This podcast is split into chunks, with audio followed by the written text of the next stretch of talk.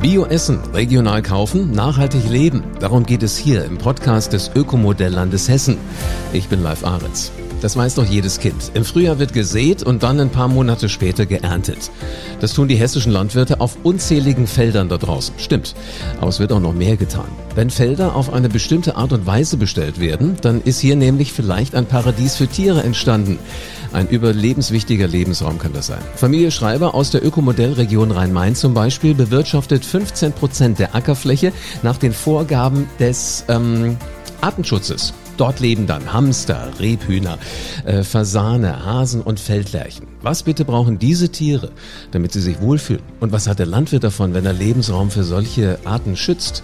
Und wie wirken sich trockene Sommer auf diese Tiere aus? Das sind spannende Fragen. Auf die hat Uwe Schreiber vom Johanneshof in Hochheim am Main Antworten. 100 Hektar ist sein Betrieb groß.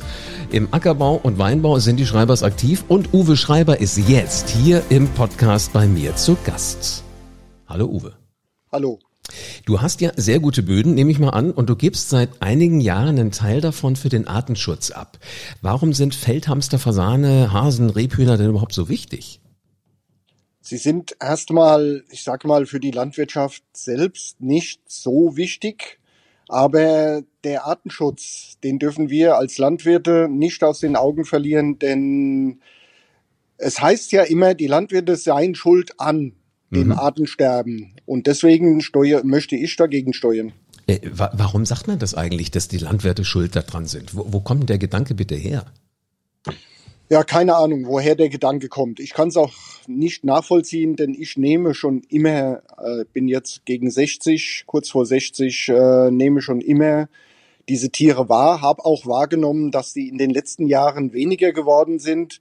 Aber dass der Alleinschuldige der Landwirt sein soll oder die Landwirte, das glaube ich persönlich nicht, denn es wird völlig aus den Augen verloren, dass wir pro Tag in Deutschland knapp 100 Hektar äh, landwirtschaftliche Nutzfläche verlieren durch Bebauung, durch Straßenbau. Ähm, das ist, sind natürlich auch Gründe, warum sich diese Arten rückwärts entwickeln. Ja, kann das vielleicht auch dran liegen, dass wir einfach nicht mehr so viel da draußen unterwegs sind als Normalos, sage ich mal, wo ihr unterwegs seid? Also um ehrlich, wenn ich ehrlich sein darf, ein Feldhamster, ein Fasan, äh, gut Hasen nicht, aber auch ein Rebhuhn, habe ich das erste Mal auf dem Bild gesehen äh, in der Schule, aber nicht wirklich draußen auf dem Feld. Ja, wir nehmen die schon wahr. Also ich sehe, wenn ich abends unterwegs bin mit dem Traktor, ähm, sehe immer irgendwelche Tiere, ich bin auch teilweise mal nachts unterwegs, dann läuft einem Igel über den Weg. Ja, ja. das findet man halt nicht, wenn man mit dem Fahrrad äh, über den Betonweg fährt. Da laufen sie nicht rum. Also ich merke schon, du machst Appetit drauf, mal wirklich mit ein bisschen wacheren Augen durch die Felder zu fahren, zu radeln. Oder kann tatsächlich eine Nachtwanderung da mal ganz sinnvoll sein, dass man eigentlich mal wieder Kontakt kriegt zu diesen, zu diesen ganzen Arten? Mit Sicherheit. Viele sind tatsächlich nachtaktiv. Also, weil sie ganz einfach da den Schutz haben, nicht von Greifvögel zum Beispiel, ähm, äh, ergriffen zu werden. Hm. Jetzt muss man nur sagen, wahrscheinlich, wo die auch nicht so drauf stehen, ist, wenn man gleich hinrennt und ein Selfie mit denen machen will, ne? Nein, um Gottes Willen. Das sind, die sind natürlich äh, scheu und ähm, wollen nicht gestört werden. Ja, hast du denn so einen ganz heißen Tipp bei euch in der Gegend, wo man sich am besten mal äh, aufbaut und dann guckt, was man da so tatsächlich alles an, an Tieren sehen kann? Ja, ich habe direkt neben dem heute entstehenden Gewerbegebiet eine Fläche angelegt, die speziell, sechs Hektar sind das insgesamt, ja. die speziell zum Schutz dieser Arten so angelegt wurde. Wahnsinn. Also äh, neben dem Gewerbegebiet in Hochheim am Main. Ja. Sehr gut. Sag mal, ähm, du betreibst diese spezielle Art äh, von Artenschutz jetzt exakt seit wann? Oh, das habe ich angefangen vor ungefähr vier bis fünf Jahren. Ähm, das war so, dass ich da Lust drauf hatte. Und dann im Prinzip, es gab auch äh, vom Amt für den ländlichen Raum Mitarbeiter, die gesagt haben, so und so, das kann man machen. Das wird auch ein Stück weit gefördert. Und deswegen habe ich das mit zweieinhalb Hektar angefangen und bin heute bei 15 Hektar. Das ist ein Hammer. Ist das sozusagen eine Wellness-Oase für diese ganzen Tierchen? Mit Sicherheit. Also es ist, wenn man in, die, in diesen Ecken unterwegs ist, da, sind, da ist abends richtig was los. Also so im, im Dunkelwerden, im, im, in der Abenddämmerung. Jetzt erzähl uns mal bitte ein bisschen was, was da so alles passiert, wenn die Abenddämmerung ist und wenn da wirklich so das Leben erwacht, sage ich mal, auf diese, auf dieser Teil, auf diesem Teil deiner Felder. Ja. Ja, dann sind doch extrem viele Hasen, Feldler, also Feldlärchen nicht. Das ist äh, ein anderes Thema. Die haben andere Voraussetzungen als das, was ich in diesen Flächen betreibe. Mhm. Also Hasen, ähm, Hamster, die sieht man aber tatsächlich abends auch nicht, denn die verkriechen sich ja in, sind ja eher äh, unter der Erde. Im, aber man findet dann, wenn man die, die Flächen begeht, die Bauten von den äh, Hamstern. Also es sind, was man sieht, vor allem Hasen und Fasane und Rebhühner. Das ist aber ja jetzt auch, finde ich, immer so, so eine Herzklopfnummer. Ne? Wenn du wirklich mal Natur pur, und ich finde, das, was du machst, ist ja Natur pur. Wenn du das siehst, äh, das ist ja schon auch was Aufregendes. Wo kommt denn das her? Kannst du das sagen, dass, dass man dann wirklich so, so richtig ergriffen ist von dem, was, was da tatsächlich noch lebt? Ja, woher das kommt? Ja, es ist eine Naturverbundenheit, die hat man oder hat man nicht. Also entweder tut einem das Herz weh, wenn alles zu betoniert wird, mhm. oder man steht locker drüber. Also das ist, glaube ich, eine innere Einstellung. Ja, ich meine, ich glaube, ich weiß, was du meinst, weil mittlerweile auch, es gibt hier auch Nachbarn rund um mein Studio, um das Podcaststudio, die haben gar keinen Garten mehr. Die kippen da überall nur noch Steine hin, weil sie es weniger pflegen müssen. Was ja, ja. auch ein Schwachsinn ist, weil dadurch nimmst du ja wirklich jeder Biene und äh, jedem kleinen Tierchen, was wir eigentlich brauchen, auch wieder was weg. Das ist ja im Grunde genommen, das könnte ich am Kleinen machen, was du im großen Stil machst. Genau, ja.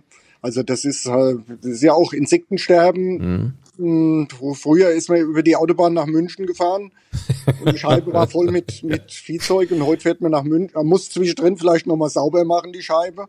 Das äh, Insektensterben ist natürlich auch eine Folge dessen, dass keine ökologischen Flächen oder immer mehr Flächen auch äh, verloren gehen in der Landwirtschaft und äh, dadurch halt einfach die Insekten keine äh, Refugien mehr haben. Mhm. Wird übrigens durch diese Maßnahmen auch gefördert, denn in diesen äh, Schutzmaßnahmen sind Flächen dabei, die mit ein- und zweijährigen Begrünungspflanzen, Blühmischungen eingesät sind, die werden dann nach dem Winter erst äh, gewalzt oder neu eingesät gem oder gegruppert, gemulcht ähm, um den Insekten einen Rückraum, Rückzugsraum über den Winter geben zu können, indem sie sich zurückziehen können, dort überwintern können und im Frühjahr dann wieder aktiv werden können. Mein Gott, wie wichtig das ist. Soll ich dir sagen, ich, als du mir gerade sagtest, wenn du von hier nach München fährst, äh, war mir sofort sonnenklar, dass das Beispiel mit der, mit der Windschutzscheibe kommt.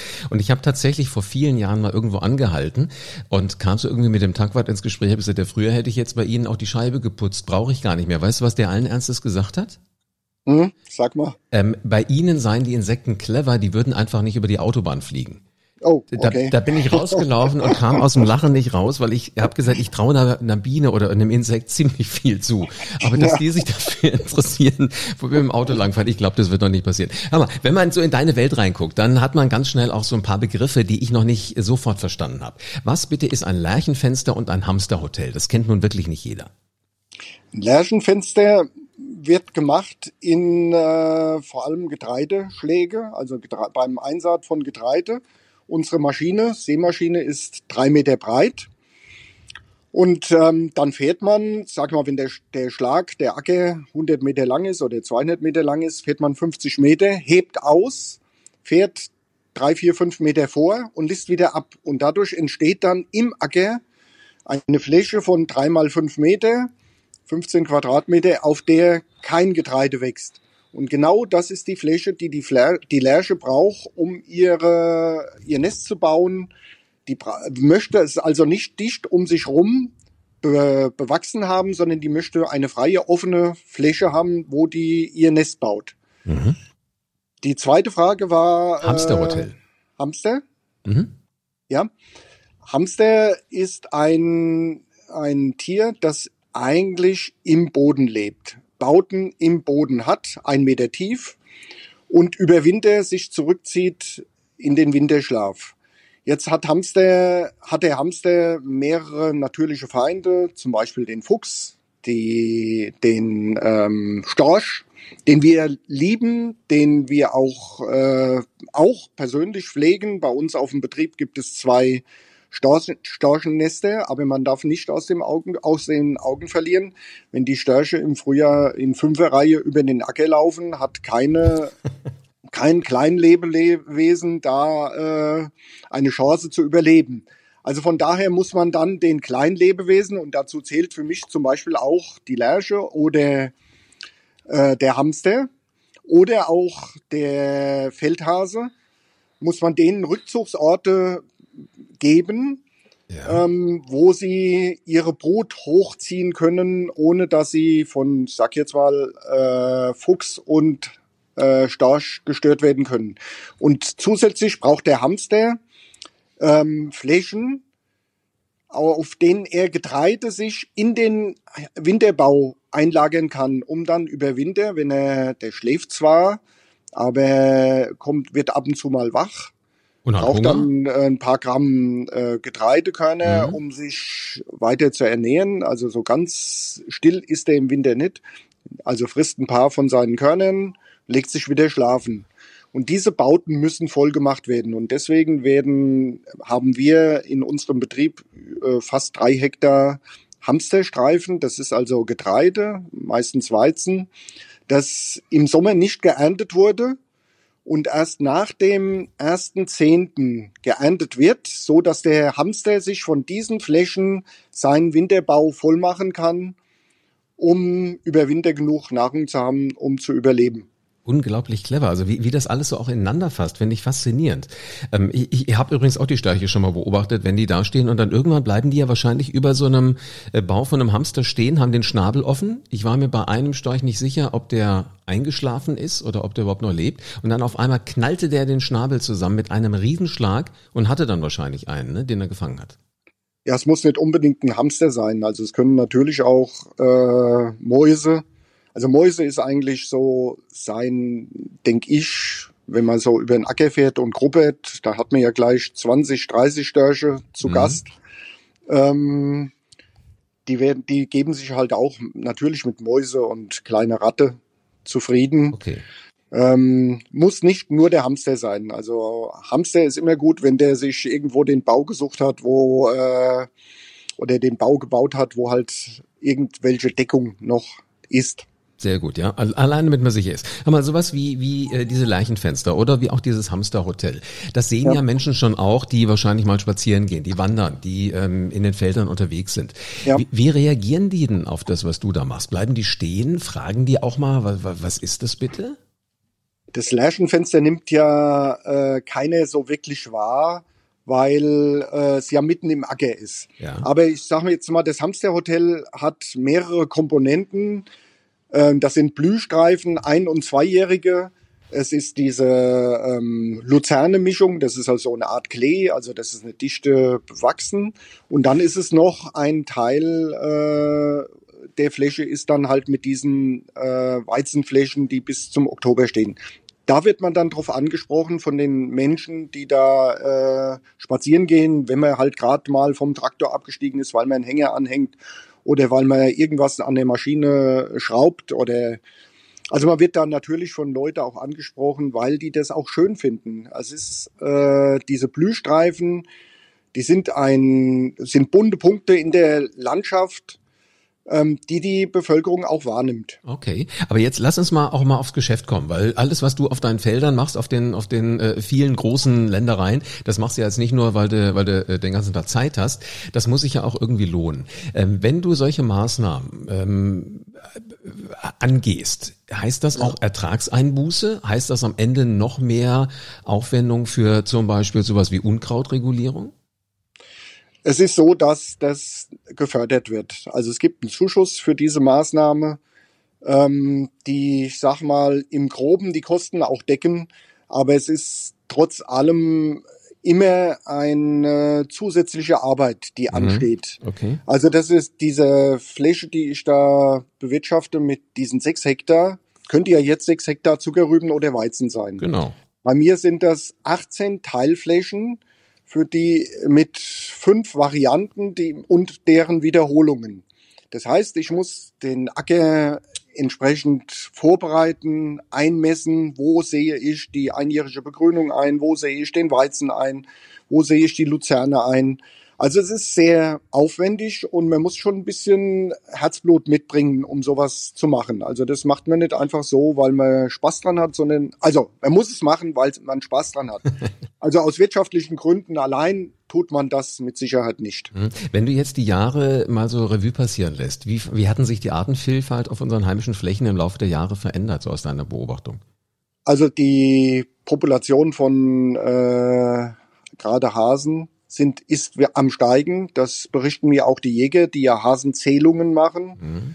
Ähm, es gibt hier in Hochheim Aufzeichnungen über Hamster, Hamsterpopulationsentwicklung. Die geht auch nach oben.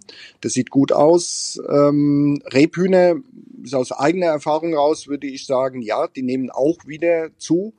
Ich hatte hier am Hof direkt so ein, so ein äh, Abhang, der eingegrünt ist mit äh, Bäumen so Sträuchern. Ja. Und dort habe ich schon Jahre diese äh, Rebhühner äh, eine Population, also eine Familie, sag ich mal, ähm, wahrgenommen und mittlerweile sind mehr geworden, weil direkt neben diesem Hang habe ich dann auch noch mal eine Blühmischung eingesät, wo die dann sich jetzt auch noch mal zurückziehen können und ihr sich Nahrung suchen können. Sehr schön. Sag mal, wenn du diese Tiere alle dann so siehst, äh, machen die auch was miteinander oder leben die eher nebeneinander? Die leben nebeneinander. Also jede Art hat ihren Lebensraum, nimmt den wahr für sich und äh, ich sag mal, Tiere äh, leben nicht, also jetzt Hamster äh, neben Hase, neben Rebhuhn, neben Feldlärsche. Ähm, die, ich würde jetzt aus dem Bauch raus sagen, dass die nicht miteinander kooperieren. Ähm, weil sie ja auch nicht voneinander, sag ich mal, abhängig sind. Es ist ja. was anderes, wenn dann halt der Fuchs oder der Storch, der die Nahrung halt in den Tieren sucht und findet. Mhm. Aber ansonsten, die Tiere an sich haben, nehmen sich vielleicht ein Stück weit Lebensraum, aber sie konkurrieren nicht ja. wirklich. Heißt das, dass der, dass der Fuchs mit dem Storch eventuell auch gemeinsam jagt? Nein, nee. das nicht. Okay. Also soweit geht die Freundschaft dann nicht, verstehe. Nein, okay. nein. Ähm, hör mal, jetzt haben wir ja Konkurrenten. Klar, es kann ja nur einer danach den Erfolg haben. Genau. Ähm, jetzt haben wir ja, wenn wir mal von 2021 aus äh, absehen, vier ziemlich aufeinanderfolgende trockene Jahre für für euch in der Landwirtschaft. Ja. Wie hatten sich das ausgewirkt auf die Population von Hasen, von Hamstern, von Feldleichen, äh, von Fasanen? Ja ich glaube, dass wir am Ende dieser, dieser Saison weniger ähm, Tiere übrig haben werden, denn äh, bei uns sind sämtliche Bäche ausgetrocknet. Mhm. Ähm, die Tiere sind dieses Jahr nicht verhungert, sondern eher verdurstet. Mhm. Das war eine Katastrophe. Ähm, ich kenne einen Jäger, der äh, die Tiere, also keine Futterstellen gebaut hat, sondern äh, Tränken äh, gebaut hat. Ähm, Soweit ging jetzt meine Liebe nicht, weil in der Nähe dessen, wo ich diese Maßnahmen betreibe, gibt es tatsächlich noch ein, äh, so einen Graben, wo Wasser, der Wasser geführt hat. Also von daher glaube ich jetzt, wenn, also diese, diese immense Trockenheit wird dem einen oder anderen Tier das Leben gekostet haben. Ähm, das ist so ein bisschen natürlich auch das Problem hier. Ist, das, ist, ist jetzt die Trockenheit das einzige Problem für die Landwirtschaft oder kommt da auch sowas wie diese Störung der Lieferketten, was wir ständig irgendwo hier hören? Äh, kommt das auch noch mit dazu? Ja, Störung der Lieferkette äh, ist natürlich ein Riesenproblem. Das ist zum einen, wir hatten im Frühjahr, wollte ich Sommerweizen sehen. Ja. Hatte kein Weizen, äh, kein Saatgut gekriegt, weil es einfach keins verfügbar war. Also die nächste Quelle wäre Polen gewesen. Das ist gerade so im März, kurz nach Beginn des Krieges gewesen. Ähm, dann hat es zwei Wochen gedauert, bis das Saatgut hier war. Das ist natürlich nicht unbedingt, wenn man förderlich, wenn man es gewohnt ist, man geht zum Händler und sagt, ich hätte gern mhm. und hat's gekriegt. Ja. Das nächste Problem ist ähm, Dünger. Dünger ist sehr äh, energieaufwendig, ähm, ist auch am Gas hängend ein Stück weit. Äh, Dünger ist vierfach so teuer wie vor, vor einem guten Jahr. Also das ist schon ein Hammer, was da die Preise sich entwickelt haben. Ähm, das tut auch ein bisschen weh. Natürlich auch in der Kasse, ja. Aber soll ich dir was sagen? Es klingt so, wenn ich jetzt hier mit dir spreche und wir haben uns ja vorher nicht gekannt, als hättest du immer noch Lust drauf, das zu tun, was du machst. Ist es so? Höre ich das richtig? Ja, natürlich. Es macht mir einfach Spaß. Ähm, ich habe auch Lust drauf, Ähm, und ich sag mal, man wächst an seinen Aufgaben. Sehr gut. Es Absolut, ist, ja. äh, da Landwirt ist man mit Herzblut, sonst mhm. braucht man kein Landwirt zu ja. sein. Entweder richtig oder gar nicht, ne? Genau. Uwe, danke schön, dass du uns mal hast ein bisschen hinter die Kulissen gucken lassen, vom Johanneshof und von all dem, was ihr da so macht. Ja, danke, dass wir miteinander reden konnten. es hat mir sehr viel Spaß gemacht. Uwe Schreiber vom Johanneshof in Hochheim am Main. Also, wenn er mal vom äh, Traktor absteigt, gerne fragen. Was machen Sie da so eigentlich? Er erzählt es gerne. Ist eine spannende Folge gewesen, oder? Vom Podcast hier. Also, grundsätzlich, ähm, das, was wir da so an Tieren alles haben, das sind Hamster und, und Lerchen und so weiter. Ähm, das sind Tiere, die brauchen wir da. Die haben natürlich auch Feinde, aber trotzdem, die leben da alle irgendwie so nebeneinander her und das kann man halt natürlich auch fördern. Und das ist das, was der Uwe macht. Also, ähm, es gibt natürlich auch Herausforderungen für die Tiere. Das ist das Wasser in diesem Jahr extrem gewesen. Da verdursten Tiere halt auch leider mal. Aber grundsätzlich so eine Artenvielfalt hinzukriegen, das macht schon Spaß und es ist wichtig. Uwe sagt jetzt selbst von sich, er steht kurz vor den 60ern. Da denken andere Leute schon längst drüber nach, den ähm, Alltag mal etwas netter zu gestalten. Er sagt, nee, ich mache das nicht nur, sondern ich muss auch noch dafür sorgen, dass da andere Dinge da sind. So, wenn wir die ganzen Tiere, die er da mit schönem Lebensraum versorgt. Wenn wir die alle mal sehen wollen, dann am besten mal eine Nachtwanderung planen. Dann kann man die nämlich beobachten, weil dann kommen die Tierchen auch alle mal raus, weil sie sicher vor Greifvögeln und so weiter sind. In der Dämmerung zum Beispiel Hasen und so weiter. Äh, Hamster vielleicht nicht, weil die leben unter der Erde. Da leben sie gut. Da schlafen sie auch im Winter, obwohl sie immer mal aufwachen und sich noch so ein bisschen was äh, zum Snacken schnell holen. Also die sind ganz genauso wie wir. Spannende Welt, oder? Das ist die Welt, ja, da draußen auf den, auf den Feldern. Dein Themenwunsch bitte unbedingt an uns schicken. Wenn du mehr von solchen Geschichten hören willst, einfach in den Show Notes auf die Mailadresse klicken und schon kannst du deine Frage herschicken. Ich bin gespannt, was du alles wissen willst von Menschen eben wie von Uwe Schreiber. Und dann hörst du hier im Podcast die Antwort von Menschen aus der Praxis, also LandwirtInnen, VerarbeiterInnen und VermarkterInnen. Die wirst du alle kennenlernen, du wirst ihre Perspektive hören. Das sind Menschen mit individuellen Erfahrungen und einer ganz persönlichen Geschichte. Das ist dann quasi eine Reise vom Acker bis zu deinem Teller. Und damit du keine Folge verpasst, abonniere diesen Podcast bitte jetzt.